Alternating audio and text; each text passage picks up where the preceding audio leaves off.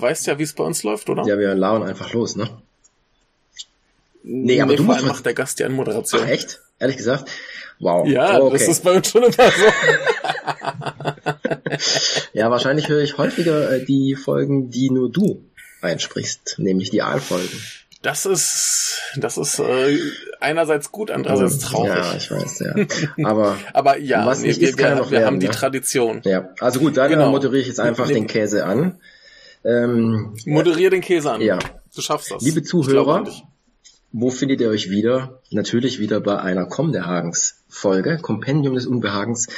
Ähm, das wird gehostet vom lieben Michael aus Osaka. Und heute darf, Hallo. ja, und heute darf ich zu Gast sein, ein anderer Michael, nämlich vom Schneeland-Blog. Und wir kennen uns schon eine ganze Weile mittler, ähm, mittlerweile, nämlich durch ja. Das japanische Filmfestival in Frankfurt. Genau, Nippon Connection. Da sind wir uns das erste Mal über den Weg gelaufen. Ja. Ich glaube, war ich das zweite Mal da? Ich glaube schon, ne? Dann bei Schöner Denken mm. auf den Parkplatz aufnahmen. Mm. Ja, mm. wo die Homeboys sich treffen. Lange her. Mhm. Genau, ja. ja. Und letztes Jahr hast du mich ja erst hier besucht. Das stimmt. Ja, und wir sind zusammen ja. nach Kyoto gefahren. Und waren, ja, waren noch einen sehr guten Kaffee trinken abends ja. vor allen Dingen. Ähm, das fand ich ja. mit, mit am besten eigentlich, das äh, am, am schönsten des okay. ganzen Tages. Abends den Kaffee noch in dieser äh, intellektuellen Bruchbude. Ähm, ja, das war das Utena Café in Nakasaki-cho. Mhm. Findet man auf Google Maps. Ja. Und ohne Google Maps glaube ich auch nicht wieder Seitdem war ich auch. Wahrscheinlich nicht. Also ich bin da schon tausendmal dran vorbeigelaufen. Also ein super schönes Kaffee. Ich kann es mir jedem empfehlen. Ja. Ähm, mit ganz vielen ja. Büchern, Holzeinrichtungen. Viele Leute lesen da. Ähm, es gibt ähm, mhm. die Kinema Jumpo zum Lesen. Es läuft Jazzmusik ähm, in einer kleinen Nachbarschaftsstraße noch alte japanische Häuser stehen da aus Holz. Und es ist nicht genau. weit weg vom Bahnhof. Namba, glaube ich. Ne? Richtig. Ne? Ähm, nee, Umeda. Umeda, okay. Also im Norden oben. Umeda, ja. ja. Also das war genau. ein sehr schöner... Also zehn Minuten läuft man. Ja. Ein sehr schöner Tagesausklang war das. Ja. ja. Sehr gut. Aber heute sind wir nicht hier, um über deine Urlaubserlebnisse zu reden. was natürlich auch sicherlich ein paar gute Geschichten äh, äh, böte. Möglicherweise. Denn du warst ja, glaube ich, noch äh, relativ lange hier äh, verschollen, weil dein Flug abgesagt wurde wegen Corona. Ja, also da können wir gerne mal wann anders drüber sprechen. War, können wir gerne wann ja. anders drüber reden. Das klingt gut. Aber heute, äh, heute sind wir eher in Tokio da, unterwegs, ne? Heute sind wir eher in Tokio unterwegs, eher, eher im Japanuary noch. Ne? Mhm.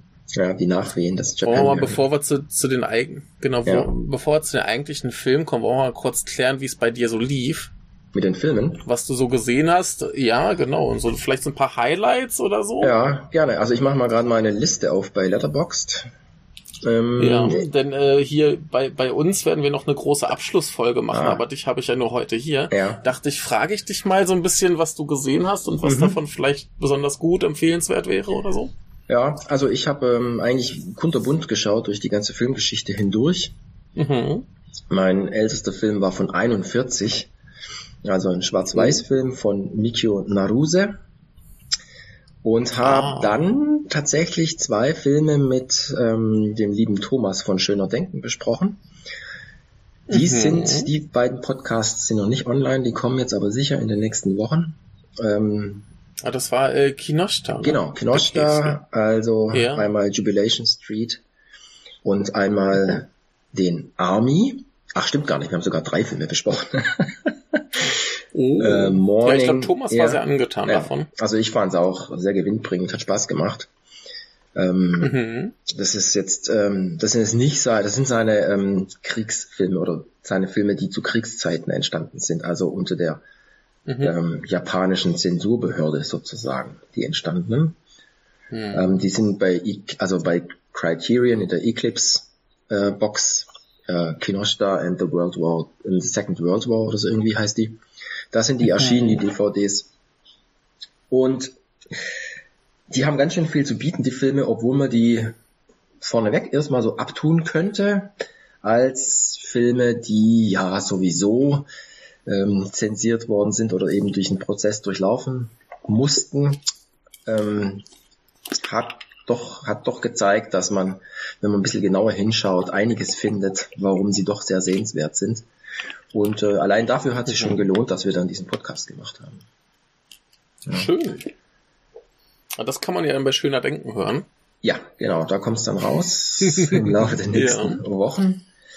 Ähm, ansonsten habe ich, also insgesamt gesehen habe ich 18 Filme, mh, mm, wobei zwei Kurzfilme waren, nämlich die beiden oder die, äh, ja doch die zwei, drei kürzeren Filme auf der New Directors äh, Blu-ray Box mhm. von ähm, Third Window Films. Ja. Da ist als Hauptfilm ist ja der ähm, Watanabe-Film drauf, der Mudship Sails mhm. Away. Ähm, den habe ich noch nicht geguckt, aber die anderen habe ich dann alle geschaut. Der ist auch der Beste in der Box. Mm, das glaube ich. Bei anderen beiden mm. warst du, glaube ich, auch nicht so begeistert. Ja, ne? genau. Also das waren eher so die Tiefpunkte dieser äh, dieses Japanuaries. ähm, ja, der der der hm? äh, der ja. Watanabe ist halt ein typischer Watanabe. Ja. Also wenn du seine Filme sonst gut findest, dann mhm. findest du den wahrscheinlich auch gut. Ja, also ich habe alles, was ich bisher gesehen habe von ihm, fand ich, fand ich gut. Deswegen mhm. habe ich da auch noch große Hoffnungen drauf. ähm, dann habe ich ähm, so ein bisschen alten Yakuza-Kram geschaut. Äh, Kanto Wanderer von Seijun Suzuki. Mhm. Ähm, mhm. Und ein Film, der heißt Big Time Gambling Boss von 68. Der ist von Kosako von Yamashita.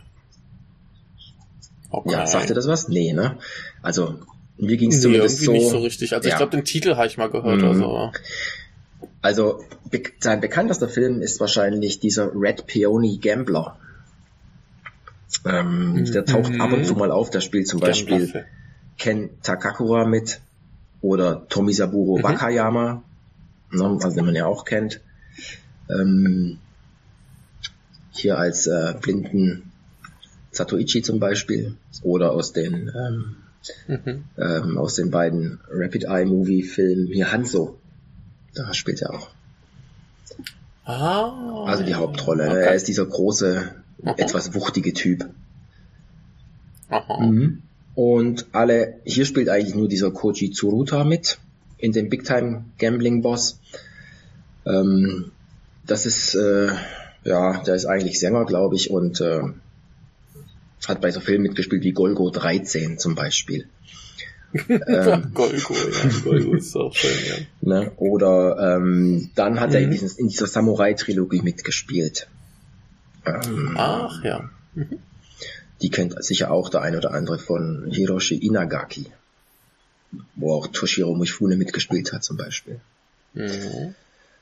Ähm, Wollte ich demnächst mal nachholen. Ja, lohnt sich. Also ähm, ist jetzt nichts, wo man schlaflose Nächte von kriegt, finde ich, aber ist schon sehr sehenswert. Ja, und dann ähm, natürlich die ja. beiden Filme, die wir heute besprechen.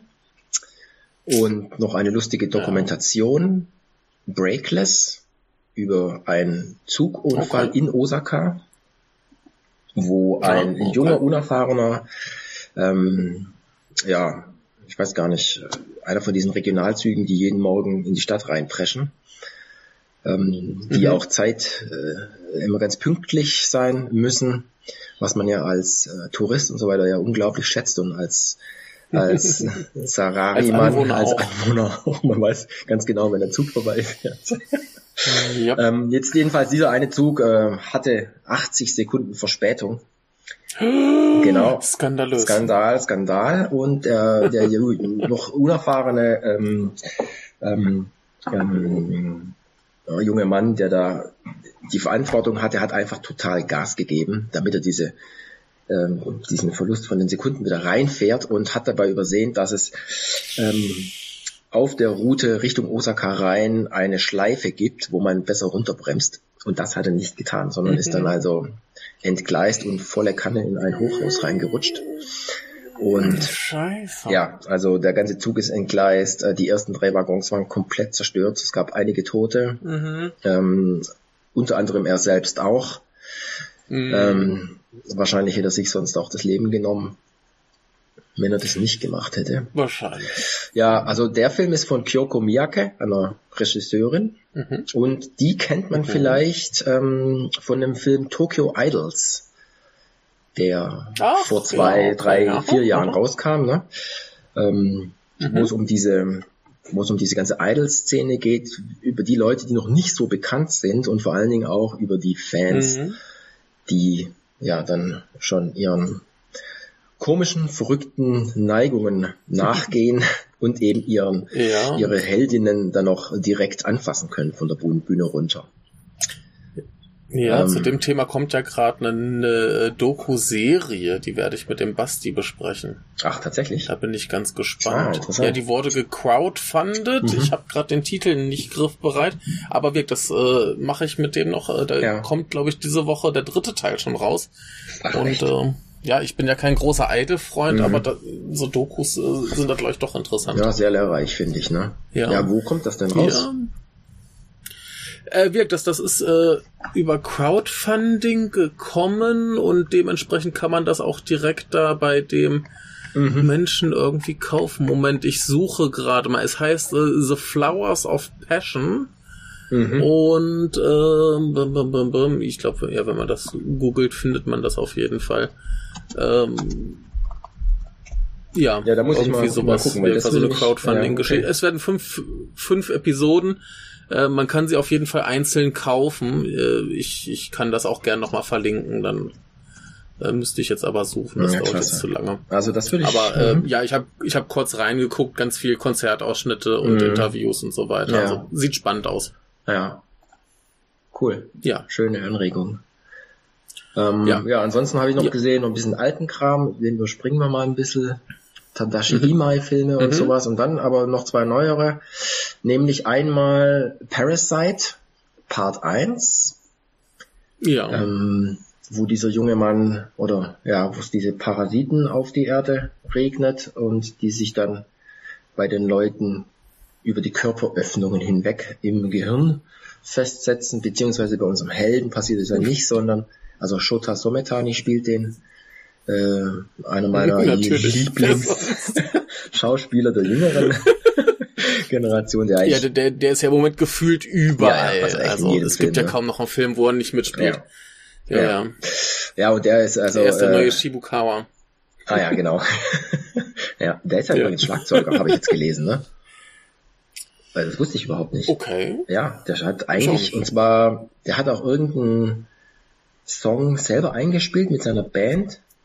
Ähm, ich glaube, da wo er diesen, ähm, ja. wo er diesen Rotlicht C-Film Regisseur spielt, der auch auf der Nippon Connection lief.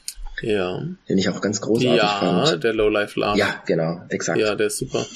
Ach nee, stimmt, hier in Fish Story hat er den Schlagzeuger gespielt. Ja, genau, genau, genau. Ja. Ja, ja, klar. Super, ne? Ähm, Natürlich, ja. Ja, jedenfalls Shota Sometani ist ähm, dann ähm, so ähm, schnell unterwegs, dass er merkt, dass da was nicht stimmt und dann bindet er sich den Arm ab und dann kann der Parasit eben nicht in seinen Kopf vordringen, sondern bleibt dann in seiner rechten Hand. Ich dachte schon, er bindet sich den Kopf ab.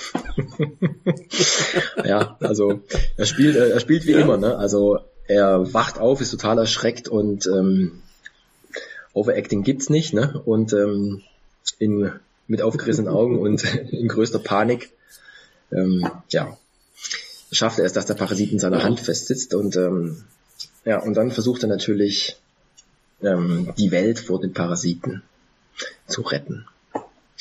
Also ja. kommerziell ist er denn gut? Film, ja. Mhm. Ja, ist er gut?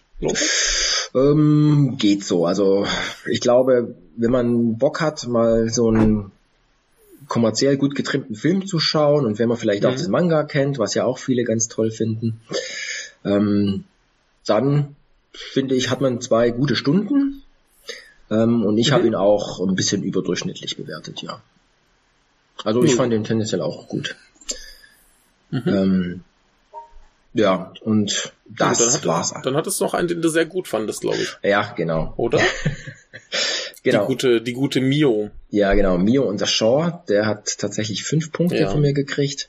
Von Ryutaro oh. Nakagawa.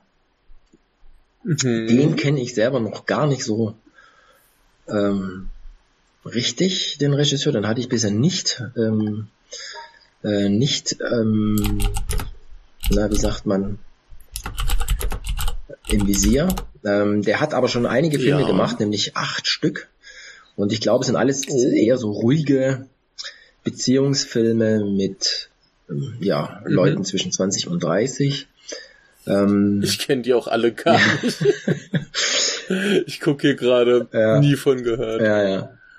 Und äh, ja, auf den Mio bin ich einfach gestoßen, weil.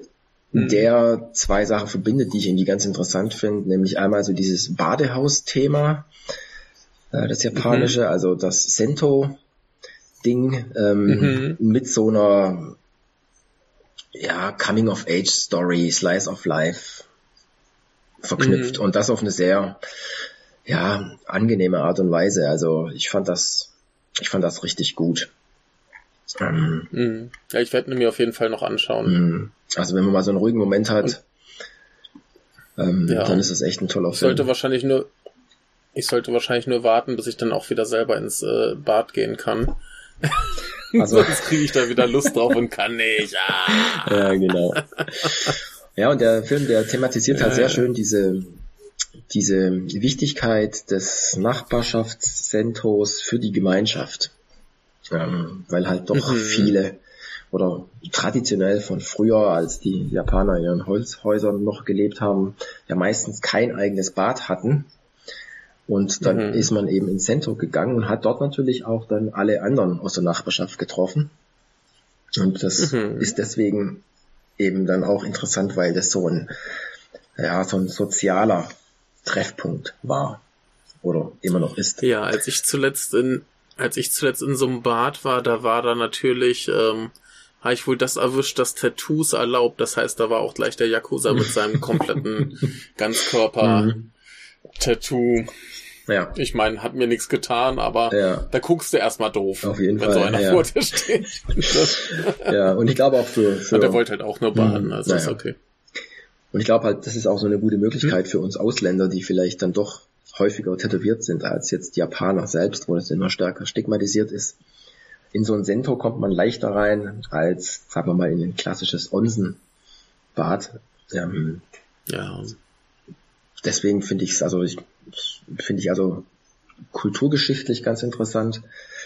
Und ähm, weil ich mhm. auch ein paar Wochen vorher ist, gerade auf Arte, gibt's so eine so eine schöne Dokumentation über verschiedene Badehäuser in auf der ganzen Welt. Mhm. Also ist eher so eine Architektur-Doku. Mhm. Ähm, aber der Beitrag zu dem japanischen Badehaus, ähm, der ist also wirklich ganz toll. Die zeigen da so ein altes Teil ähm, in Tokio, was eben auch mhm. so ganz tief äh, in die Nachbarschaftsverbindung ähm, eingegraben ist. Und ähm, ja, das hat sich einfach sehr gut angeschlossen dann. Ja. Kann man also nur empfehlen. Da muss ich gerade wieder an, an da muss ich an äh, Thermae Romae denken. Ah, den habe ich nicht gesehen. Kennst ja. du das? Mhm. Den, den habe ich nicht gesehen. Das ist so ein Quatsch. Also mhm. ich, ich glaube, der, der Anime ist deutlich interessanter als die Filme, aber die Filme kann man sich auch ruhig angucken. Mhm. Also kurz zur Erklärung, ein römischer Badehausarchitekt wird irgendwie in das Japan der Gegenwart gespült und schaut sich dann da Architekt Architekturideen ab, ah, ja. um sie dann mhm. im alten Rom umzusetzen. Das ist ganz großer Unsinn. Ja, okay. Ja. Natürlich mit Japanern, die Italiener spielen. Ja, das hört sich schon wieder interessant Kann an. man sich nicht leisten. Es, es, es, ist, es ist eine nette Mainstream-Comedy, mm, kann man mm. machen, wenn man da Lust drauf hat. Aber wir haben heute auch äh, nette Mainstream-Filme. Ja. Würde ich sagen. Was haben wir denn? Ja, wir haben uns angeguckt ähm, zwei Filme von Sion Sono, nämlich Shinjuku Swan 1 und 2.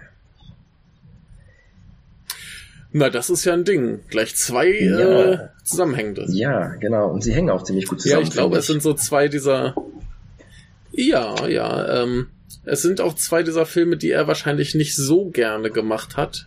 Er meckert ja immer ein bisschen über seine Mainstream-Filme, dass mhm. er die äh, des Geldes wegen macht, aber in dieser Doku über ihn sagt er auch, da gibt er sich besonders viel Mühe und äh, ich glaube, er hat sich Mühe gegeben. Also ich war ganz überrascht. Ich hätte das nicht genau. erwartet, ehrlich ah. gesagt. Ja. Mhm. Also. Was? Dass er gute Mainstream-Filme macht? Ja, dass sie doch so gut dann ähm, im Endeffekt waren. Ich hätte gedacht, der kurbelt die ein bisschen runter. Okay. Aber ich war positiv überrascht. Oh. Na, ich meine sowas wie jetzt hier ähm, ähm, ähm äh, Tokyo Tribe war ja auch schon gut. Auf jeden Fall. Ne? Aber zum Beispiel Tokyo Love so, Hotel. Also insofern, ich, ich hm? Tokyo Love Hotel? Ja, hieß er nicht so? Diese Serie bei Netflix oder bei Prime? Ah, äh, to Tokyo, Tokyo Vampire Hotel? Ah, so war's. Ja. Glaube ich. Mhm. Egal, ja, die, die, die war, die war, die war Mist, ja. Größtenteils. Hast du die komplett gesehen? Nee, ich habe glaube ich drei Folgen geschafft und die dritte auch nur Nee. so mit einem Auge. Mhm. Ja, die, die letzten drei sind äh, wieder ganz gut. Also, ich, Es ist, ist ja, eine schlimme Serie. ja, okay.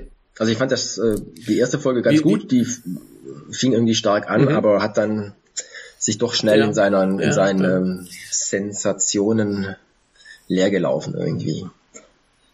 Ja, ja. Nee, es wird sehr schnell sehr langweilig und der komplette Mittelteil ist Mhm. total schrecklich. Und zum Schluss wird's dann wieder interessant. Okay. Aber egal, äh, darüber reden wir nicht. Wie ist Nee. denn eigentlich generell dein, dein Verhältnis zum Regisseur, Ja, zum Herrn Sono? eigentlich ehrlich gesagt sehr gut. Ähm, Ja? Ich habe einig, also fast alles von ihm gesehen. Ähm, auch Mhm. seine frühen Filme, die finde ich super, ähm, wo er noch nicht so ganz auf den Putz haut, sondern wo es eher so Jugenddramen sind. Ähm, die finde ich auch großartig. Mhm. Ich finde seine generelle Einstellung als Regisseur eigentlich super. Ähm, das ist ein typischer Macher. Mhm. Und ähm, naja, wenn halt ein paar tausend oder ein paar hunderttausend Yen weniger da sind, dann macht es trotzdem und lässt sich halt was einfallen. Jo. Ähm, Jo. das finde ich klasse. Ähm, er lässt sich nicht immer Mhm. nur von irgendwelchen Mainstream-Studio-Produktionen ähm, eincashen, sondern macht halt sein eigenes Zeug. Das finde ich, das finde Mhm. ich cool. Und manchmal, klar, ähm, macht er auch eine Manga-Verfilmung. Meistens sind es dann ja erfolgreichere Sachen. Ist auch gut. Ähm, das hier, finde ich, passt thematisch eigentlich sehr gut in sein Universum rein. Ja, denke ich auch. Mhm. Also, mir geht's ja ähnlich wie dir. Das meiste, was ich von ihm gesehen habe, finde ich auch gut. Ich finde auch wirklich die mainstreamigeren Sachen, keine Tokyo Tribe oder Love and Peace, die machen Spaß, die sind Mhm. prima. Ne? Und äh, insofern, klar, da sind auch ein paar bei, die ich jetzt gar nicht mag, aber passiert. Passiert jedem. Ja, klar, Ne? ich klar, meine, ja, ja. bei der Menge, die er macht. ja. Ja. Genau, nee, und diese beiden, die sind mir halt schon vor Jahren irgendwie halt aufgefallen, so rein titelmäßig, aber die sind ja auch ein bisschen schwer verfügbar, was mich ein bisschen wundert, Mhm. dass die jetzt nicht unbedingt, äh, also normal wird ja jeder, jeder, jeder Quark von ihm äh, in Deutschland veröffentlicht, oder zumindest in Europa veröffentlicht. ja. Und diese beiden nur ausgerechnet nicht. Insofern ist, hat mich das ein bisschen erstaunt, denn eigentlich ist das ja so ein, ja, klar, logische äh, Sache. Aber worum geht's denn hier genau? War das eine rhetorische Shinjuku Frage? Swan. Was ist denn das? Oder so? Ich es geht um Shinjuku und Schwäne. genau. Also da kommt dieser Vogel, da kommt der Vogel. Ja, genau. Ähm, nee, also es geht natürlich um den Willst, willst, willst, Rotlicht. mal, willst du mal ja, ein bisschen erzählen? gern. Warum nicht? Also Ja. ähm, er spielt also im Rotlichtviertel von Tokio, von Shinjuku. Das nennt sich Kabukicho. Mhm. Ähm, genau. Ist auch äh, gerne besucht von allen Touristen, weil man es mal gesehen haben muss, sozusagen. Ähm, Mhm. Das ist also der Bereich von Tokio, wo ganz viel bunte ähm, Neon-Werbeanzeigen überall hängen. Es sieht ein bisschen aus wie in Hongkong teilweise. Ähm, die Leute gehen Okay. dahin zum Party machen. Ähm, es ist knallvoll. Ähm, man betrinkt sich da, man geht in irgendwelche Hostessenbars. Also viele machen das. Da ist auch das äh, Robo-Restaurant in der Gegend. Ähm, ist zwar, glaube ich, nicht auf der eigentlichen Hauptmeile, aber dann zwei Querstraßen weiter. Ähm, da Mhm. ist auch irgendwo dieser Godzilla, der aus dem Kino oben rausguckt, dieser Godzilla-Kopf. Ah. Ähm, Mhm. Wahrscheinlich irgendwo bei einem Kino oben drauf geschraubt. Ähm, jedenfalls, das ist so eigentlich mit eins der bekanntesten Rotlichtviertel in ganz Japan. Ähm, und der, das, das gibt Weil Rotlichtviertel ist ja, ist ja so ein bisschen schwierig, weil ja gesagt? Prostitution Mhm. in dem Sinne verboten ist, aber man umgeht's ja, ja. mit äh, Massage Ja, und mhm. Gesundheit und so Entertainment. Also es, es wird anders betitelt. Äh, das kriegen wir hier im Film auch relativ schnell dann mit. Ja, also sagen wir ein, Denn wir haben's ja, ein Vergnügungsviertel ja. vielleicht. Ein Vergnügungsviertel mit ganz viel Spaß und Freude und äh, quasi Freudenhäusern.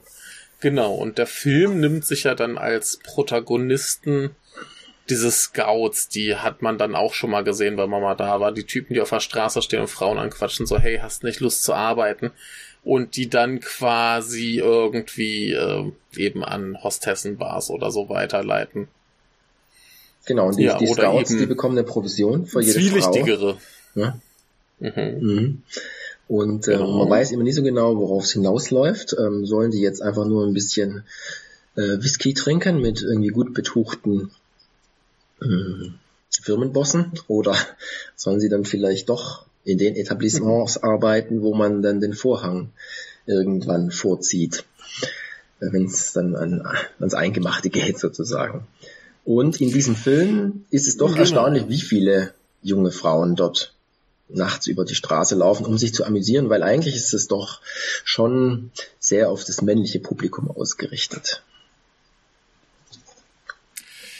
Ja, also ich, ich kenne es so aus eigener Erfahrung, als ich das erste Mal in Japan war, waren wir halt auch in Shinjuku natürlich und wir wollten da halt gerne hin. Wir hatten aber eine Japanerin dabei, die hat auch gleich, nee, da können wir nicht hingehen, das ist zu gefährlich. Mhm. Also, ja, aber gut, ich meine, da gibt's mhm. ja dann auch wieder andere, die das vielleicht ganz entspannt sehen. Ne? Und äh, dann da eben feiern gehen. Ich meine, würden dann nur Männer feiern gehen, wäre das ja auch ein bisschen merkwürdig. Das stimmt, ja. Mhm. Ja. Ja, und wir haben jetzt also genau. diesen, möchtest du mal ein bisschen weiter erzählen? Ja, ja, wir haben halt diesen jungen Typen, der halt eigentlich ein Opfer der Yakuza sein müsste. Das heißt, er hat keine Kohle, keine Arbeit, kein gar nichts. Er kommt da eben hin und wird eben quasi zu so einem Scout rekrutiert und äh, er probiert das ein bisschen aus und er ist auch erstmal ganz erschrocken, weil ihm gesagt wird, hier, äh, wir suchen da jetzt mal eine für so einen Hostessenclub und dann kommt die aber in so ein in Häkchen Massageladen, wo sie dann auch erstmal als äh, Vorstellungsgespräch eben die Nudel lutschen darf. Was ihm dann nicht so bekommt, aber äh, ihr eigentlich auch nicht. Aber er lässt sich irgendwie darauf ein, weil ihm eingeredet wird, ja, da gibt's ja ganz viele, die solche Arbeit äh, toll finden, ne, die da Spaß dran haben. Und das ist auch so ein bisschen eine fragwürdige Haltung des Films. So mhm. wie in unseren Yakuza-Filmen, ähm, wo immer so die Yakuza als so ein bisschen ehrenhaft dargestellt werden. So, da gibt's Lumpen, aber da gibt's eben auch die Guten und so ist es hier auch. Ne? Also unsere Protagonisten, da besteht kein Zweifel, dass das gute Leute sind und den Frauen was Gutes tun. Andererseits sehen wir dann eben sowas. Und ähm, ja, so gibt's dann in diesem Film im ersten dann so ein quasi Kampf zweier Scouting-Agenturen in Shinjuku, die sich da eben halt bekriegen. Es ist im Prinzip das gleiche wie ein Yakuza-Film, nur eben mit diesen Scouts. Genau. Ähm, ja. Vor dem Hintergrund. Oder haben wir noch was Inhaltliches? Bitte? Ja. Ja, erzähl, erzähl. Ja, also vor dem Hintergrund dieser ganzen, dieses ganzen Nachtlebens spielt sich dann alles ab. Und ähm, mhm. wie du richtig sagst, ähm, das fand ich auch mit eins der spannenderen Themen. Ähm, wer soll eigentlich jetzt überhaupt unsere Sympathiefigur sein? Wer ist eigentlich der Held oder der Anti-Held, mit dem jetzt der Zuschauer mhm. mitleidet oder da irgendwie mitgeht? Weil man sieht ja doch recht schnell, wo es hinläuft. Ne? Also du hast gerade eben diese eine Szene beschrieben, mhm. wo diese junge Dame in diese Welt da eingeführt wird und das ist schon ziemlich eklig gut gemacht sozusagen. Ähm, da sträubt sich eigentlich mhm. einem alles, wenn man das sieht. Ähm, ja, Sion Sono mhm. macht dann eigentlich eine ganz kluge Sache, weil er den ähm, Helden oder den Anti-Helden, den äh, Tatsuhiko heißt er, glaube ich, ähm, dann doch mhm. relativ sympathisch ausstattet. Also er hat nämlich noch so ein bisschen so einen Rest von Ehrgefühl und Verantwortungsgefühl, ähm, sowohl mhm. was seine eigene Organisation angeht oder seine eigene Gang, die Bursto, mhm. die Burst äh, Gang, die sich dann gegen die Harlem ja. Gang äh, durchsetzen muss. Ähm, mhm. Und das macht den Film dann eben so ein bisschen ambivalent. Ähm, er ist jetzt keiner, der auf Teufel komm raus den die Frauen verhökert und nur mhm. das Finanzielle dahinter sieht, sondern er hat so ein ganz merkwürdiges Verantwortungsgefühl, was sich so was sich immer so eruptiv mhm. zeigt, er, auch wenn er die sieht, wieder auf der Straße und so, dann fragt er immer, wie geht's euch? Geht's euch gut? Wenn nicht, dann ruft mich sofort mhm. an, bin ich sofort bei euch da. Ähm, also er hat da auch so ein bisschen so eine väterliche Funktion fast, kann man sagen. Mhm. Ja, ja. Ähm, es, es, es, es ist ja eigentlich ein bisschen wirklich dieses klassische Yakuza-Film-Ding. Du hast die eine Gang, die haben noch so, so ein bisschen Anstand und Ehre, die kümmern sich um die Leute, sie geben sich Mühe und dann hast du eben die äh, böse Gang, die halt vor nichts zurückschrecken und dann eben auch die Mädchen in die äh, Drogensucht treiben, um sie gefügig zu machen. Mhm. Ja, also dieses, und insofern, das ja, das ist so ein bisschen ja, dieses Giri und Nino Verhältnis, was wir aus dem Yakuza-Film auch kennen. Das ist auch ja, hier wir, so ein wir bisschen. Haben ja, ne? Wir haben ja ja, das auf jeden Fall. Einerseits hat er die Verpflichtung gegenüber seiner, seiner äh, Scouting-Agentur und andererseits denkt er sich halt schon bei diesem ersten Auftrag, eigentlich mhm. ist das nicht so geil und er versucht dann das immer besser zu machen. Aber wir, wir haben ja eigentlich in jedem Yakuza-Film immer die ehrenhaften, ne, die sich noch an den Code halten. Ja, ja. Und dann die, in den Yakuza-Filmen ist es ja meistens so, die traditionellen sind die Guten und dann die modernen sind, sind die Bösen. Ne? Und äh, gut, hier hast du jetzt dieses traditionell und modern nicht so drin, aber äh, ja, die Bösen, wie halt, die machen dann hier mit Drogendealen und mhm. äh, Messern und so weiter. Und die Guten, die, die passen halt ein bisschen auf die Mädchen auf und verprügeln einen höchsten genau. statt einen abzustechen. Naja, genau. Zum Glück äh, gibt es erstmal über weite Strecken keine Waffen. Also höchstens Messer, aber eben keine Schusswaffen. Mhm. Ähm, kommt dann doch eine drin vor, dann nachher im Höhepunkt, aber naja. Und die Bösen, Sieht man ja auch im zweiten Teil dann bei Shinjuku Swan 2, der eigentlich gar nicht in Shinjuku mhm. spielt, sondern in Yokohama. Ja. Da wird das ganze, da wird das, der ganze Konflikt eigentlich nur umgelagert. Yokohama's Horn. genau. ja. Ähm, ja, man, man muss, man muss ja größer werden. Genau. Im ersten ist ja dann quasi die, die beiden rivalisierenden Banden werden ja zum Schluss mehr oder minder vereint. Und das, das ist ja so die, die typische Fortsetzungseskalationslogik. Ne, wie das meinetwegen bei Stirb langsam auch hast. Ein Hochhaus, ein Flugplatz, die ganze Stadt. Ja, genau. Ne? Und hier ist es ja. äh, Shinjuku, ja. Yokohama. Genau, ja. ja. Ähm, was wollte ich noch sagen? Also ganz wichtig ist vielleicht auch noch das Aussehen des Helden. Mhm. Der hat nämlich äh, blond gefärbte Haare und die stehen in mhm. einem wilden, auftupierten Schweif ihm von dem Kopf ab. Ähm, dadurch sieht man also ihn. Also ich hatte es ja Shinjuku ja. Lion genannt. Shinjuku Lion ja, genau, hätte ich gut, gesagt. Ja. ja. also eine, Löwe, eine richtige Löwenmähne ist es. Ja, hat, äh, deswegen fällt er über, sieht man ihn sofort überall, äh, er fällt total auf damit. Mhm. Und ähm, ja, er ist auch tatsächlich ein Löwe. Ähm, er wird ja, so kommt er in die ganze Sache erst rein. Also er läuft da ja völlig ähm, am Boden zerstört, taumelt er quasi über diese Vergnügungsmeile und ähm, gerät dann in eine Schlägerei, wo eigentlich klar ist, dass er eigentlich überhaupt gar keine Aussichten auf Erfolg hat, weil die anderen sind so zahlreich, die werden ihn auf jeden Fall verprügeln, aber er mhm. nimmt es nicht hin und äh, wehrt sich trotzdem. Und dann nebenbei, zehn Meter weiter, steht einer der der Unteroffiziere, oder wie man auch immer, immer sagen mag, ähm, dieser Mako San, also einer, der, genau. der was zu sagen hat in dieser Burst Gang. Und der sieht, ach, das mhm. ist ja ein verrückter Vogel, der, äh, der nimmt ja nicht Reis aus, sondern der wehrt sich. Und dann kann er sogar noch einigermaßen gut kämpfen. Ähm, vielleicht wäre da was für uns. Ja, und so kommt der ganze Film ja, eigentlich ins Rollen. Der hat auch blonde Haare. ja, aber kurze. Ja, die Blonden müssen zusammenhalten. ja, genau. Und eine Wahnsinnsnarbe hat er auch ja. im Gesicht, ne? Oh ja. Also einmal quer übers Auge. Die ist super. Mhm. Mhm. Also, die sieht richtig scharf aus, ja. ja, ist äh, ein heißer Typ. genau. Ja, aber wir, wir, der, der ganze Film geht dann vor allem auf dieses Drogending ab. Na, also unser Protagonist findet ja irgendwann eine Frau namens AGH, die auf der Flucht ist und ähm, für sich herausstellt, wurde sie halt zum, zum Junkie gemacht und äh, dadurch kommt dann ein bisschen diese Ambivalenz zwischen den beiden Gruppen und die andere Gruppe hat ja natürlich noch diesen Bösewicht, den wir, äh, den wir kennen als den Hawaii-Hemdmann aus Crow Zero. Ganz wunderbar. Ähm, Und ähm, äh, genau, das ist irgendwie so ein Typ, der hat irgendwas mit unserem Protagonisten zu tun. Wir wissen nur nicht was, weil der Protagonist sich nicht an den erinnern kann. Was ich äh, einen großen Spaß finde. Ich mag das immer, wenn Bösewichte einen Groll haben und die Guten sich nicht mal dran erinnern können, warum. ist immer sehr schön. Mhm. Ähm, ja, aber wirkt, geht der Film eben auf diese Ambivalenz. Können wir kurz Pause machen? Ja, wir können kurz Pause machen, ja. Ähm, Ist okay. Vielleicht zwei Minuten ganz kurz.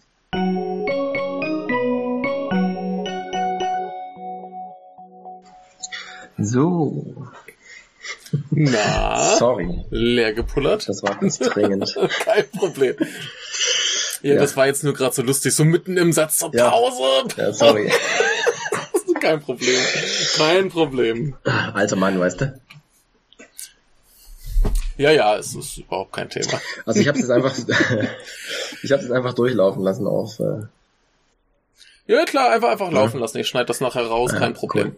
Gar kein Problem. Ähm, was hast du das als letztes gesagt? Unsinn, wenn wir jetzt stoppen ja. und ja genau, okay. Ja, dass der, dass der Film, da, zuletzt, zuletzt war ich dabei, dass der Film dann eben sich darauf fokussiert, diesen Widerspruch zwischen den Gangs, die einen halt die Drogendealer, die mhm. äh, Frauen gefügig machen und die anderen ja. eben die netten und dann eskaliert das Ganze. Wir haben noch äh, Machtübernahme, äh, Pläne, also dass man seinen Boss quasi hintergeht und so weiter und da ja typische Yakuza-Film-Geschichte, mhm. nur eben weitestgehend ohne Yakuza.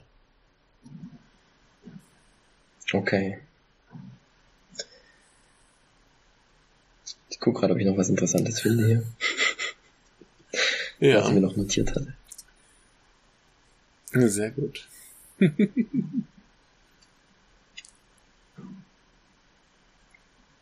ja, und äh, wie fandst du ihn? Fandst du ihn sympathisch, Tatsuhiko? Oder fandst du ihn äh, äh mit doppelter Zunge ja, sympath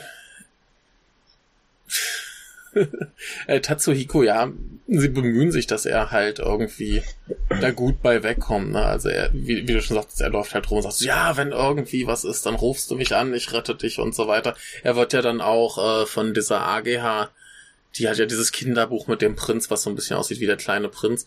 Äh, der hat halt auch diese Haare und mhm. dann verliebt sie sich in ihn, weil er sie halt errettet. Und äh, was natürlich nicht gut gehen kann, ähm, nee, also sie, sie geben sich halt schon Mühe, ihn sympathisch rüberzubringen. Mein Problem war halt so ein bisschen, sie, sie reiben sich den ganzen Plot über auf, diese Ambivalenz seines Berufs ein bisschen darzustellen, so zu zeigen, dass es da eben auch Schweinehunde gibt. Und zum Schluss ist er aber wieder so quasi auf dem Stand, ja, ich mache jetzt hier und das ist gut. Mhm. Also das fand ich so ein bisschen irritierend.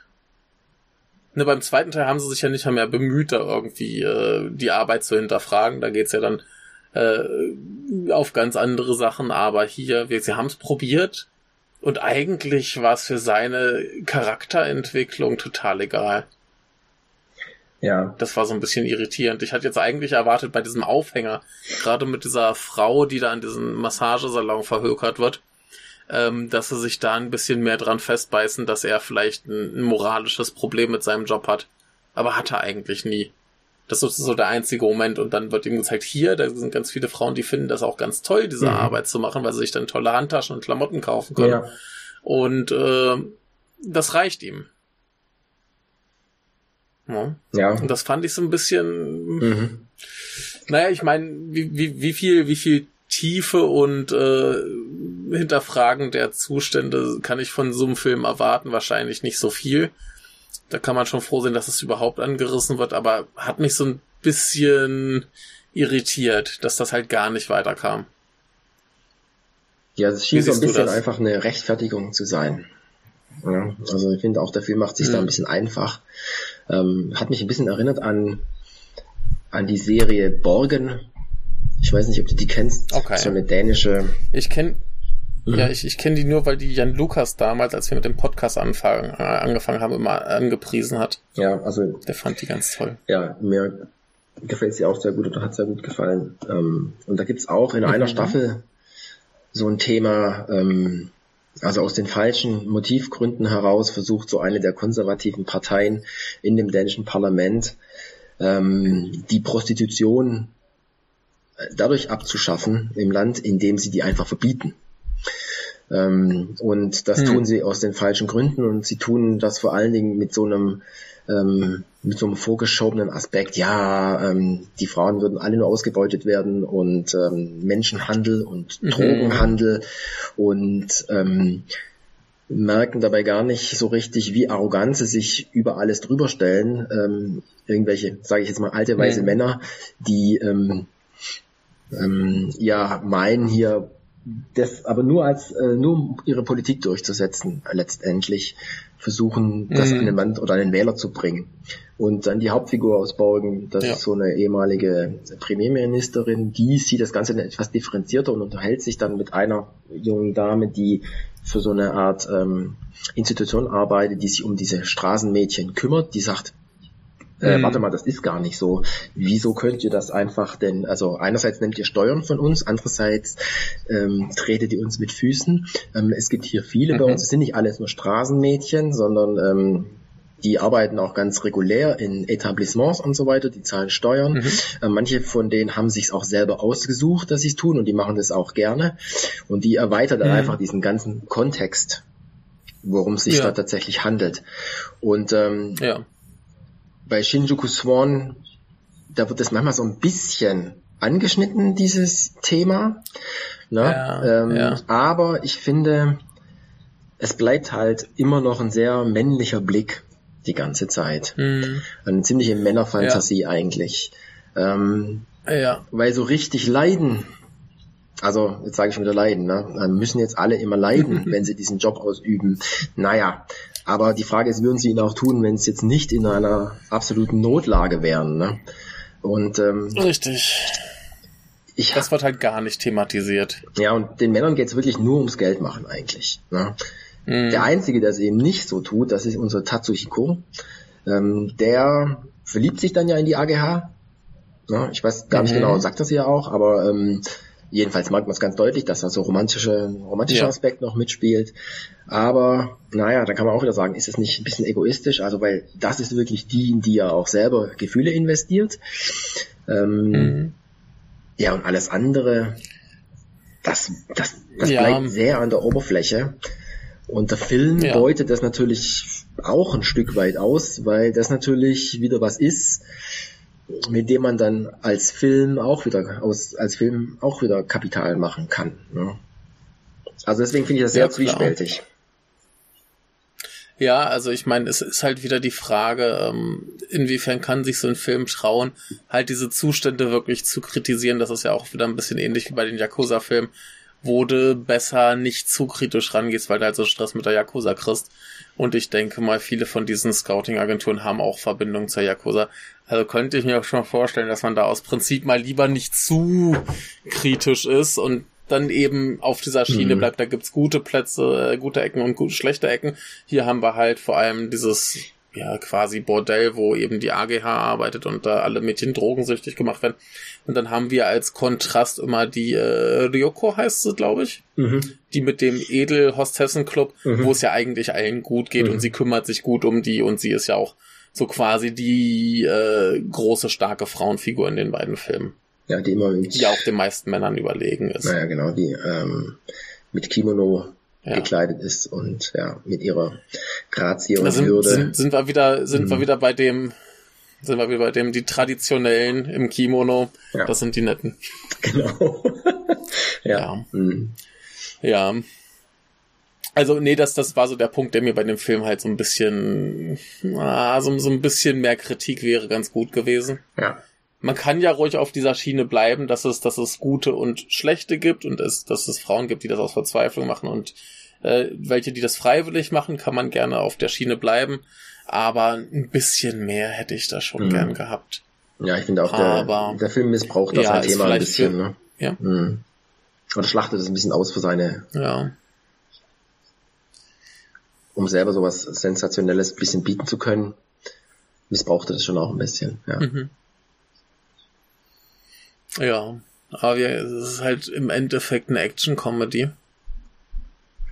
ja. weiß ich halt nicht, was man da mehr erwarten sollte. Na, also und eine Manga-Verfilmung. Ja, und das ist ein Drehbuch. Angelegenheit. Und das ist auch ein Drehbuch und, Manga-Verfilmung und es ist ein Drehbuch, das ähm, Sion Sono nicht selbst geschrieben hat.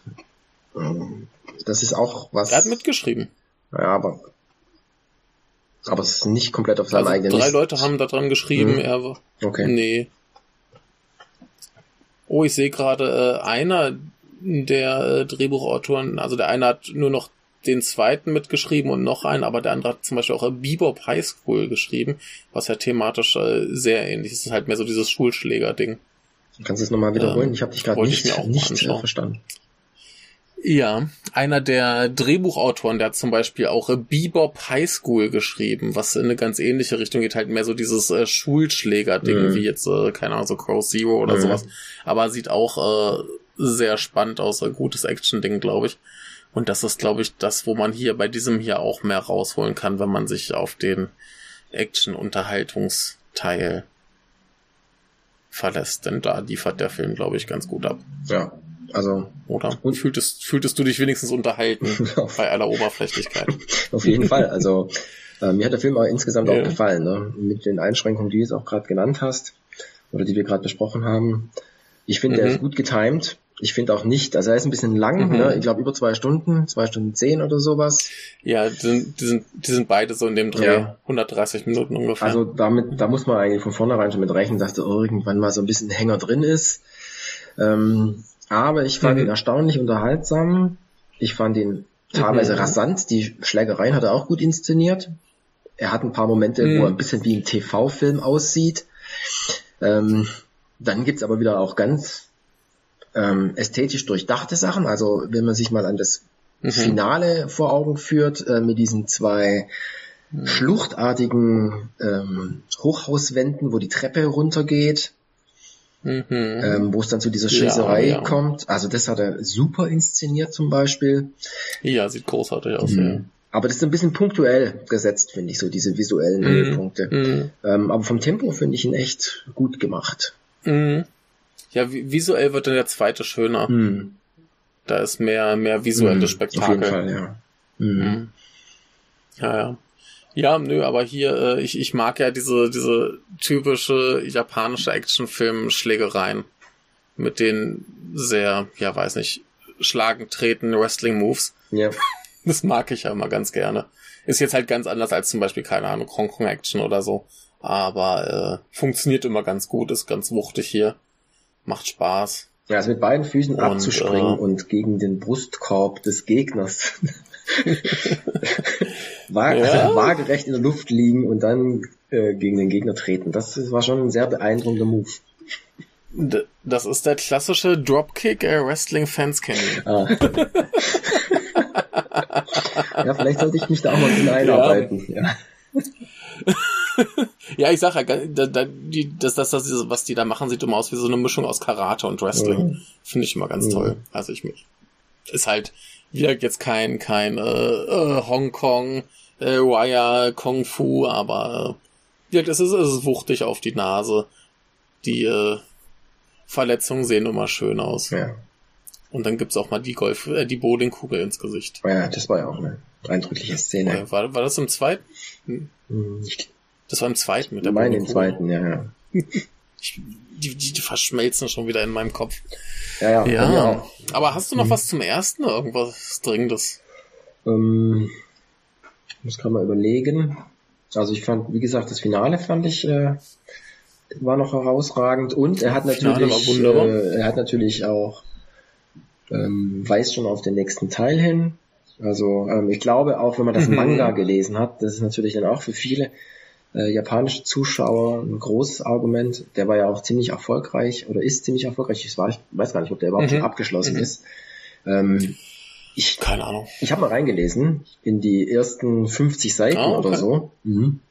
Und ähm, okay. Und? Ja, super schnell, ähm, sehr einnehmend, mhm. ähm, ganz reduziert gezeichnet. Also mit mhm. wenigen Strichen skizziert quasi. Auch immer die Frisur so mhm. ähm, und sehr dynamisch gemacht. Ähm, mich hat's nicht so richtig abgeholt, ehrlich gesagt. Und dann habe ich auch nicht weitergelesen. Mhm. Aber ähm, ja. Und, und? Äh, der, der Manga hat es übrigens auch auf 38 Bände geschafft. Ah, okay. Mhm. Das ist ja schon. Also schon ein mhm. dickes Ding. Ja. Ich finde natürlich, der Film hat den großen Vorteil, dass er diese ganze Nachtwelt schön einfangen kann, weil es einfach Mhm. ein Farbfilm ist und ähm, naja, das Manga Mhm. ist natürlich schwarz-weiß. Ähm, da bleibt visuell nicht so, ist nicht visuell nicht so eindrücklich. Ne? Die Schnelligkeit kommt gut Mhm. rüber und ähm, beim Seitenwechsel hat man oft dann irgendwie überraschende Panels und sowas. Das macht er schon gut. Aber Mhm. so Okay. als Farbfilm von jemand, der eine gute Action inszenieren kann, ja, da kommt für mich schon erstmal mehr rüber, ehrlich gesagt. Ja, ja. Nee, also ich hatte jetzt auch nicht das Gefühl, dass mir durch das Nicht-Kennen des Mangas irgendwie was fehlt. Also klar, mit den vielen Figuren, die es gibt, wurde es manchmal ein bisschen unübersichtlich, aber alles im Rahmen. Also ist jetzt nicht so, dass man irgendwann der, der Handlung nicht mehr folgen konnte.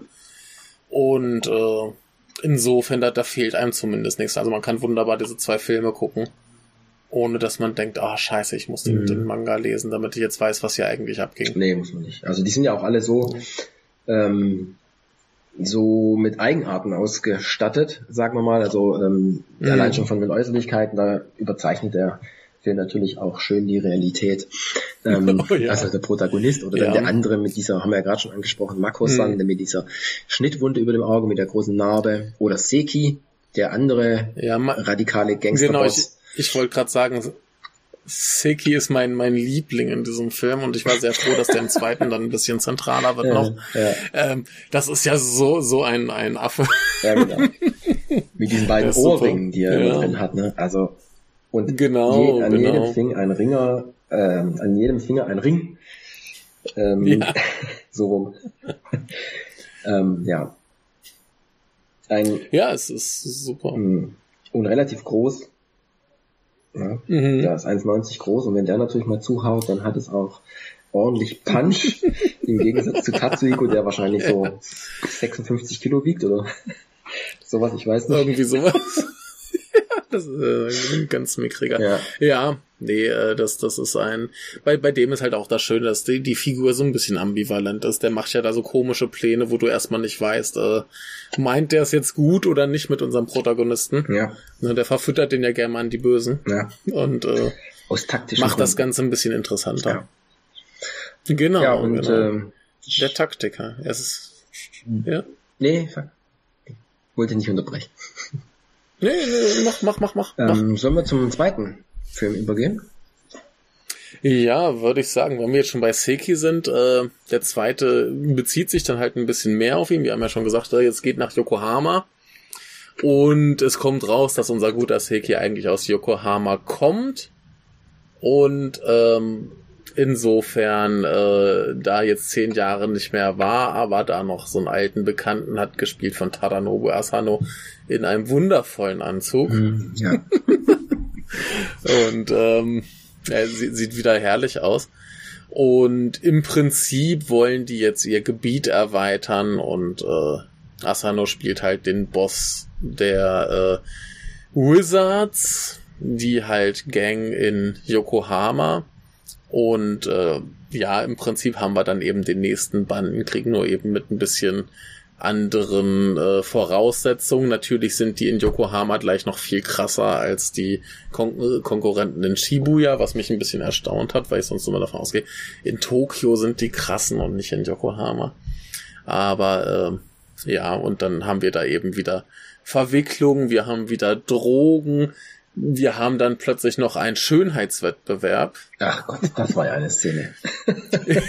ja, also kurz zur Erklärung, da ist irgendwie so eine riesen Schnapsgesellschaft, Weingesellschaft oder so, die wollen halt ein ein paar paar äh, Hostessenclubs aufmachen, um eben ihren Wein äh, an den Mann zu bringen und brauchen 200 Hostessen und die sollen dann eben geholt werden und wie man das strategisch klug macht, sagt man, ja komm, dann geht doch hier äh, beide Truppen los und holt uns Mädchen und dann machen wir am Ende so ein Miss äh, Weinhaus oder so und dann äh, gucken wir, wer gewonnen hat.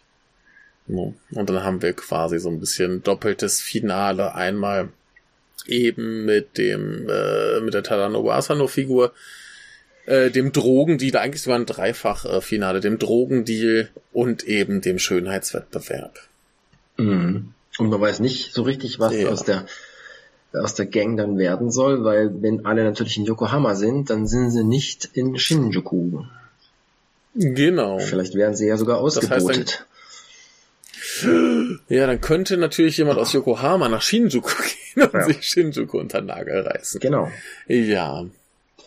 Es ist ein bisschen äh, noch komplizierter als im ersten. Alles noch größer, noch bunter, noch verrückter, noch weniger kritisch. Ja, genau. So ist es. Und vor allen Dingen auch noch typische Fortsetzung. Ja, noch verwickelter, weil nämlich dann auch die die Vergangenheit noch stärker reinspielt, weil viele von den mhm. Figuren kennen sich schon aus früher Jugend, ähm, was wir im ersten Teil mhm. nicht so richtig mitgekriegt haben. Und da gibt's natürlich alte Freundschaften, die plötzlich wieder aktiviert werden und aber auch alte Feindschaften, die zu Buche schlagen. Und mhm. ähm, das ist alles ziemlich verwickelt. Ähm, ja. Unsere Hauptfigur bleibt eigentlich die gleiche, unsere Sympathiefigur. Das ist immer noch Tatsuhiko. Richtig. Ja. Ähm, die Yoko, Yoko, Leute aus Yokohama mhm. sind auch ähm, sehr mit Drogenhandel beschäftigt. Das wollen wir natürlich auch nicht. ähm, und deswegen bleibt es eigentlich bei der alten Gang, für die man ist. Ähm, ob man jetzt den zweiten, ja, schon, ja. ob man jetzt den zweiten Teil gucken könnte, ohne den ersten zu kennen, ähm, weiß ich nicht so richtig. Ich glaube, da wird es schon sehr ähm, unübersichtlich. Ähm, ja. Ja, aber im Endeffekt wiederholt sich so ein bisschen das aus dem ersten Teil. Alles mit noch bunter, noch größer ähm, noch gewalttätiger. Ähm, der Tadanobu mhm. Asano hat dann auch ein riesiges Rückentattoo und sieht also wirklich dann aus wie ein Gangsterboss aus einem alten Suzuki mhm. Station äh, Film. Ähm, und ja, im zweiten Teil sind ja dann auch die Verbindungen zur Yakuza noch viel stärker ja, als im ersten. Ja. Also im ersten tauchen, taucht die Yakuza mal auf, aber im zweiten ist es viel zentraler. Mhm. Und er ist alt geworden, finde ich. Das hat er. Wer also passt super in die ja, Rolle. Ne? Jünger ne? wird er nicht, ne? passt super ja, in die Rolle, ja. aber ähm, und er trägt ja auch so einen ähnlichen Anzug oder so einen ähnlichen Glitzeranzug, Color Changing Anzug wie bei Ichi the Killer. genau, ähm, es ist wieder herrlich, ja, ja. Also wahrscheinlich eine schöne Anspielung vom Regisseur auf die alten Zeiten. Ja, mhm. finde ich gut. Sieht gut aus. Also die Stelle mit ihm fand ich großartig, ja. ähm, aus seinem Penthouse heraus, wo man auf das große Riesenrad schauen kann. Mhm. Mhm. Ähm, und da steht er dann nur mit einem weißen Slip bekleidet, mit einem Drink in der Hand und mit seinem riesen Tattoo auf seiner Veranda hat er dieses, mhm. äh, dieses Nachtspektakel vor sich und ähm, mhm. hat eine richtig versoffene ja, Stimme. Ich damals in, als ich damals in Yokohama war und das Riesenrad sah, da äh, hat's Hakenkreuze gemalt. Das ist ja so lustig beleuchtet und irgendwie haben sie da gerade Hakenkreuzmuster mm, gemalt. Das mm. fand ich so ein bisschen komisch. Mm. ja, ah, das berühmte Riesenrad in Yokohama. Mm. Ja, also ähm, ich, ich finde halt auch diese ganze Figur von ihm relativ gut. Also so dieses Verhältnis zwischen ihm und äh, Siki ist halt ganz nett, wie sich das so, ne? Einerseits sind sie verfeindet, andererseits halt die Freunde aus längst vergangenen Zeiten ja, ja. und da gibt's irgendwie einen großen äh, Stunk zwischen denen, warum auch immer. Ne? Und äh, das finde ich dann so auf der emotionalen Ebene ganz schön. Mhm. Das funktioniert gut. Ja. Also das funktioniert besser als diese Wir kennen uns von früher Geschichte im ersten Teil, die wir da zwischen dem Protagonisten und seinem äh, Gegenspieler hatten. Mhm. Die war halt da, die war okay, aber das ist hier schon deutlich ansprechender. Bloß was ich mich ein bisschen gewundert habe, ist, wir haben ja noch diesen Typen, der irgendwie nach Yokohama abgehauen ist.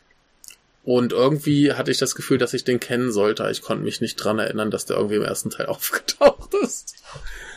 Ja, da nimmt es ein bisschen irgendwie, überhand. Äh, Diese ganzen Figurenarsenal ist ein bisschen arg groß. Mhm. Ähm, das ist ja dann, glaube ich, auch noch ein alter Schulfreund von Tatsuhiko. Irgendwie sowas. ne, die sich dann irgendwie verloren hatten.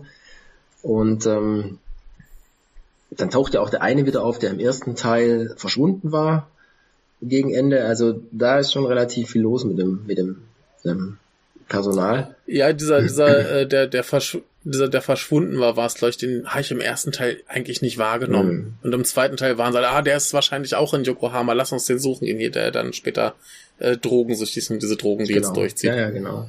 Ich wusste nicht, dass der aufgetaucht ist vorher. der war plötzlich ja. da und wichtig und ich hatte keine Ahnung, wer das ist.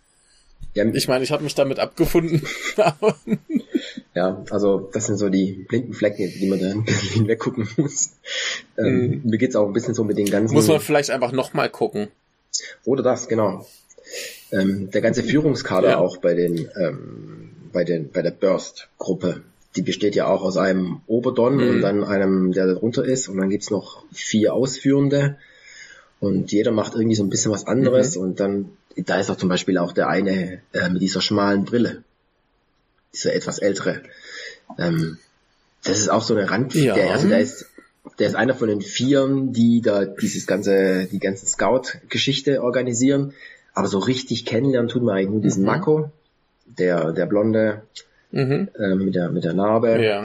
Ähm, und die anderen, die bleiben ja. alle so ein bisschen im Hintergrund. Seki kennt man natürlich auch noch, Mako und Seki. Ja, da, also, da, da, da, da ist ja noch dieser eine, der im ersten Teil von, von der anderen Bande kam und der jetzt im zweiten Teil beweisen will, dass er, dass er zum Schluss nicht den, den Bösewicht erschossen hat im ersten.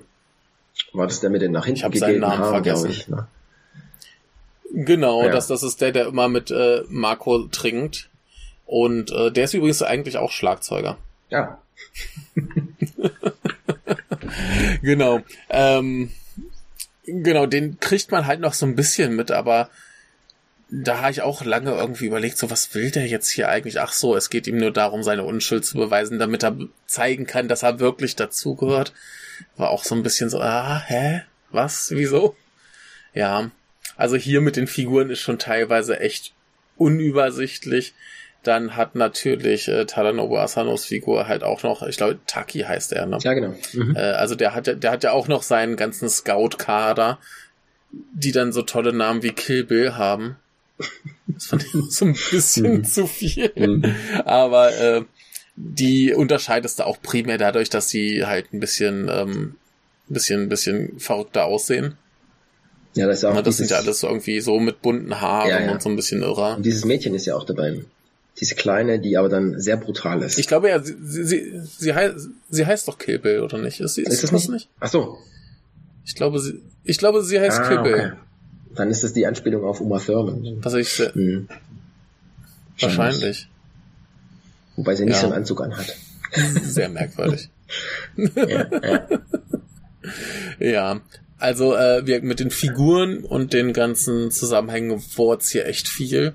Also es war jetzt halt nicht so schlimm, dass man der Geschichte nicht mehr folgen kann, aber mhm. man merkt halt, äh, Fortsetzung, vorher gab es schon viele Figuren, jetzt sind es halt noch mehr geworden. Ja. Und äh, ja, was ich, ja, was ich ganz interessant fand, viel.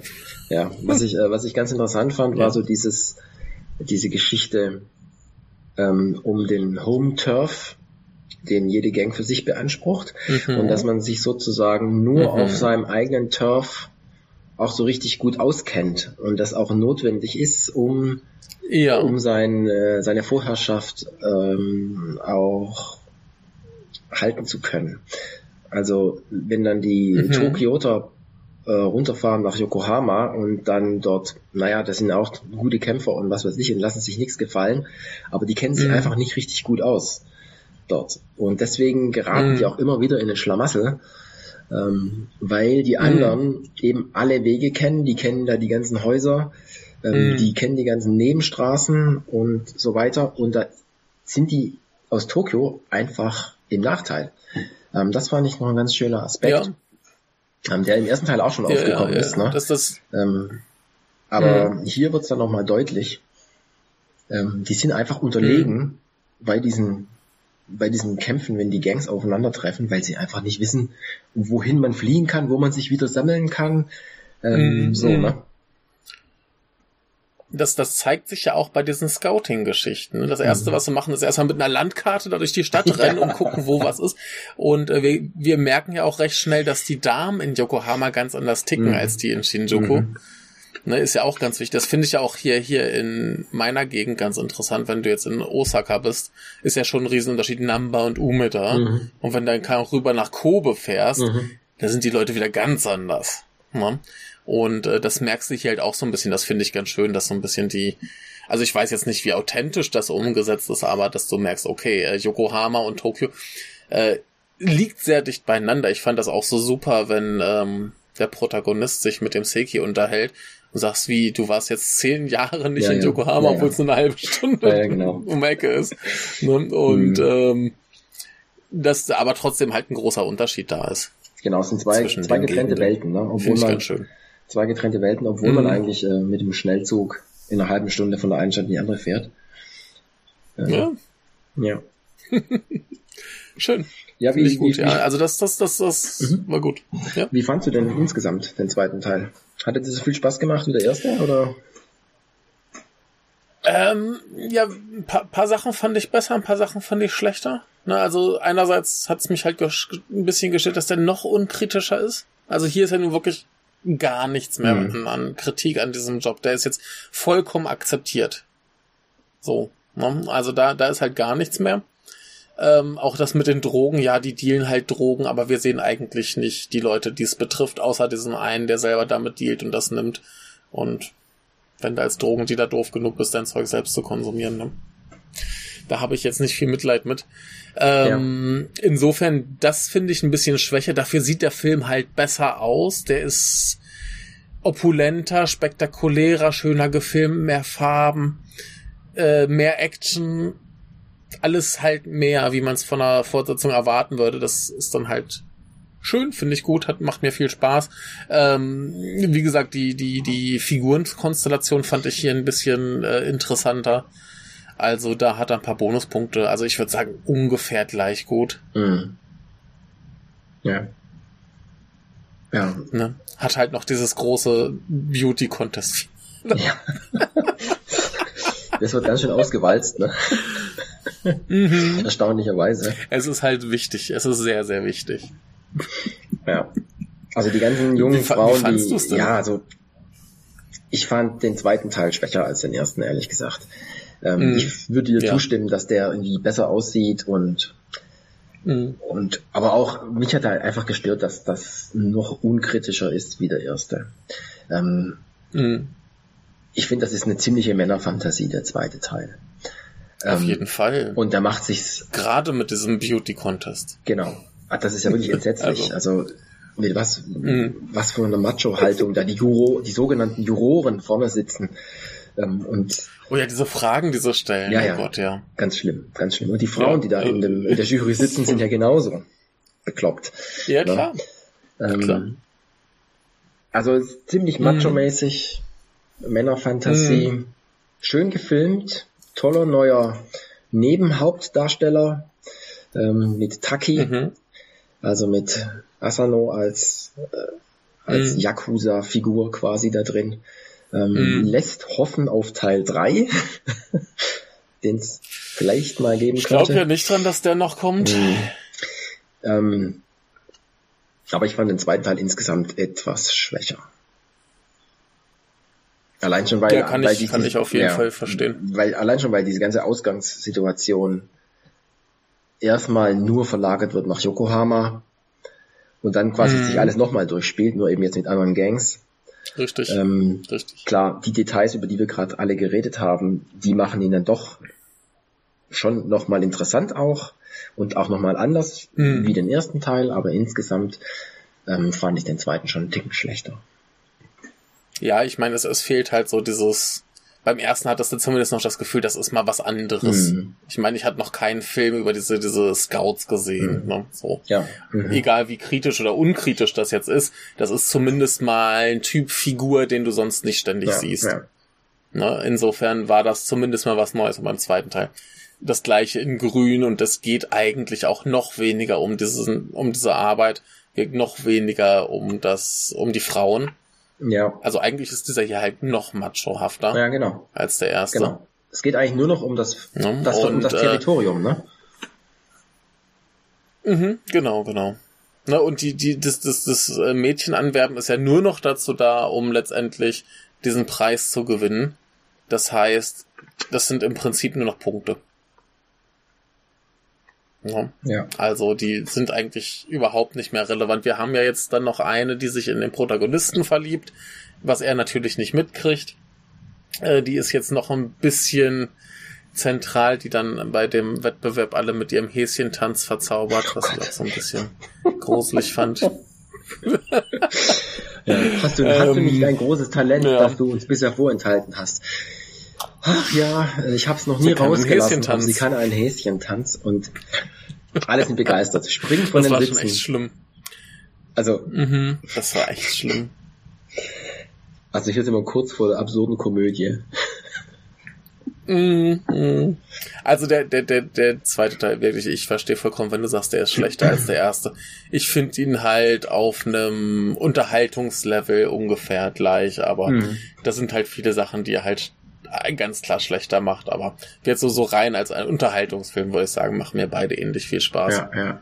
Nur, dass dieser hier halt noch merkwürdiger ist, noch dümmer, äh, noch machohafter. Die Zeit verfliegt da ist beim halt gar nichts mehr an Ernsthaftigkeit mhm. drin. Ja. Also mhm. die Zeit vergeht schnell, finde ich, beim Angucken. Insofern tut er nicht weh. Ähm, trotz der Länge. Trotz der Länge, genau.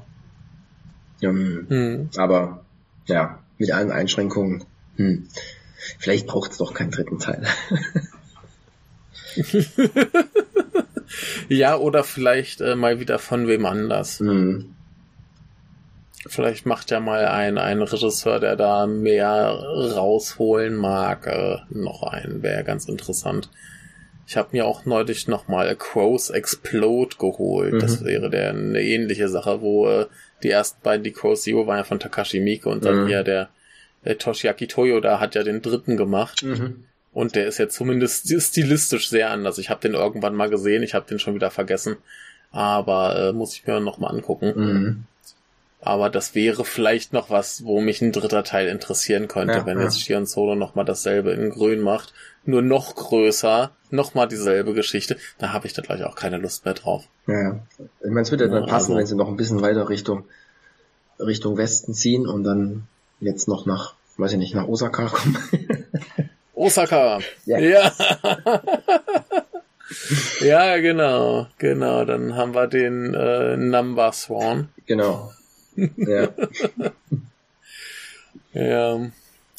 Äh, wobei das wäre eher Kita Chinchi. Der Kita Chinchi. Ja, so gut kenne ich mich auf deinem. Direkt bei meiner Arbeit um die Ecke. Ah. Wo ist das? Im Süden unten, oder? Ja, das, das ist ja jetzt mein, Nee, das ist äh, bei Ume da oben. Ah. Und mhm. zwar äh, ist ja jetzt bei mir bei der Arbeit, wir haben ja durchaus einige Hostessen als Schülerin und mhm. äh, einige Herren, die dann in deren äh, Läden trinken gehen. Da hört man manchmal Geschichten. Ein interessanter Aspekt, ja. ja, ja, auf jeden Fall. Auch die wollen Englisch lernen, klar. Ja, ja. Mhm. Ja, klar. Warum nicht? Ne? Bietet sich ja an, wenn mal ein ausländischer Gast kommt, dass du mit dem ein bisschen reden kannst. Ja. Definitiv. Ja. Naja. Gut, ja. äh, haben wir noch irgendwas Wichtiges zu diesen zwei Filmen zu sagen? Nee, ehrlich gesagt nicht. Also ich habe nichts mehr auf dem Zettel. Nee. Nö, also ich wäre auch leer. Nette Unterhaltung für zwischendurch. Ja. Bereitet uns auch gleich keine schlaflosen Nächte, oder? Nee, auf keinen Fall. Nee. Immerhin. Nö, aber gute Unterhaltung für zwischendurch. Also ja. kann man ruhig mal machen. Ja. Hast du den Film danach schon gesehen von ihm? Oh. Ähm, äh, danach? Oder also was du? heißt der, der Film danach? Also ähm, ist ja noch dieser eine erschienen, dieser US-Film, glaube ich, dieser Der Red Post on Asher Street. Ach so, nee, den habe ich überhaupt noch gar nicht so richtig wahrgenommen. Aber der soll 2020 erscheinen. Ich weiß noch, dass äh, Prisoners of the Ghostland kommen soll dieses Jahr. Ja. Da bin ich sehr drauf gespannt. Ja, ich glaub, nee, den Asher Street habe ich komplett verpasst. Ja. Also ich weiß auch nicht genau, ob der überhaupt schon irgendwie legal erschienen ist. Aber Prisoners of the Ghostland ist, glaube ich, der ganz neue von ihm, ne? Das wird ja mit Nicolas Cage, da bin ich sehr Ah, gespannt. Ja. ansonsten gab es ja noch einen äh, namens State of Emergency letztes Jahr, habe ich auch überhaupt nicht mitbekommen. Ähm, der ist wahrscheinlich auch erstmal nur in Japan rausgekommen oder so. Ah, ja. Nee, das letzte, was ich von ihm gesehen hatte, war hier der Forest of Love und der war halt so ein Ja, ganz netter äh, Best of Shion Sono. ja, ja, fand ich auch, ja. Das war der Netflix-Film, ne? Genau, das war Mhm. der Netflix-Film. Davon gibt's ja auch eine, eine Serienfassung, die ich mir neulich angeguckt. Ah, ja. Weiß ich auch nicht, ob ich die brauche. Auch auf Netflix erschienen. ist dann der Deep Cut. Ah, Ja. Aber ja. ja, mit seinen Serien habe ich es ja nicht so. Also wie Tokyo Vampire Hotel war relativ schrecklich. The Virgin Psychic sah auch nicht so super aus. Und die äh, Love Exposure Serienfassung weiß ich auch nicht, ob ich die unbedingt Mhm. sehen muss. Also Love Exposure noch mal eine Stunde länger. Weiß nicht. Ja. Also ich habe ihn jetzt zweimal Hast du gesehen. irgendwas gesehen? Nee, ich habe Love Exposure zweimal gesehen. Ähm, Mhm. mag ich schon auch gerne. Ähm, Ja, der ist wunderbar, Mhm. aber brauche ich davon eine noch längere Fassung? ich glaube Ich nicht. nicht. Ich Mhm. glaube ich nicht. Ja. da geht's uns ähnlich. Ja. Mhm. Ja. Ja gut. Nee, ja, ich Ähm, bin gespannt mit seinem Nicolas Cage Film. Mhm. Ja. Das ist gleich ein gutes Duo. Aber ist dann Nicolas Ja. Cage in Japan oder wie läuft das? Weißt du das? Nee, ich glaube, ich glaube, das ist alles in den Okay, äh äh, okay, ähm, ja, wir haben einen Cast bunt gemischt aus äh, Amerikanern und Japanern. Ah, ja. Und hier steht auf äh, Letterbox irgendwas von einer Samurai-Stadt mit Bankräubern und so weiter. Ähm, nach wahrscheinlich ist das so ein wirres Ja. Kulturgemisch. ja. Wahrscheinlich Ja, also auf dem Bild sind auf jeden Fall irgendwie so Geishas. Mhm. Mutmaßlich sowas wie Sukiyaki Western Django. Ja, Hätte ich nichts gegen. ja, ja. Ich bin gespannt. Das äh, kann, kann eigentlich nur spaßig werden. Sieht wahrscheinlich Ja. umwerfend aus. Bestimmt. Also die letzten sahen ja alle zumindest toll aus. Ja. Ich meine, Forest of Love war ja auch sehr schön. Ähm, Sah toll aus. War halt jetzt so ansonsten nicht umwerfend, nee, aber gut. so ein aber- bisschen zusammengestempelt, Ja. finde ich, aus seinen ganzen Hauptthemen. So. Ja, Mhm. ja klar. Halt das, was man erwarten würde, wenn jetzt einer hingeht und sagt, hier, Shion Sono, mach mal einen Shion Sono-Film. Mhm. Ja, genau. Kriegst du den. Ja. Ja. Ist in Ordnung, kann man machen. Gut, Okay. aber dann würde ich sagen, kommen wir zu einem Ende. ja. Gut. Ja, oder? Hast du noch was? Nee, Letzte Worte? nee. Danke für die Einladung. Nö, gut, dann. Ja, hat mich sehr gefreut, dass du mal wieder da warst. Wir haben ja lange nicht geredet. Ich glaube, das letzte Mal, was wir gepodcastet haben, war letztes Jahr Japan Jury mit äh, Johannes. Ja, genau. Zu einem. Ja. Ja, Dann wurde es mal wieder Zeit. auf jeden Fall. Auf jeden Fall. Dann kommst du das nächste Mal für äh, Japan Reiseberichterstattung und das dauert dann vielleicht nicht ganz so lange. Ja. Kannst Genau. du von deinen Reiseerfahrungen erzählen. OW, OW. Warst ja doch schon öfter hier. Das stimmt, ja. Da müssen sich doch schon viele gute Geschichten angesammelt haben. Wahrscheinlich, ja. Mhm. Ich denke schon, ja. Ansonsten zu einem neuen Ja. Film. Auch das. Gut, alles Okay. klar, dann äh, wunderbar. Vielen Dank und äh, bis zum nächsten Bis Mal. dann. Äh, tschüss. Tschüss.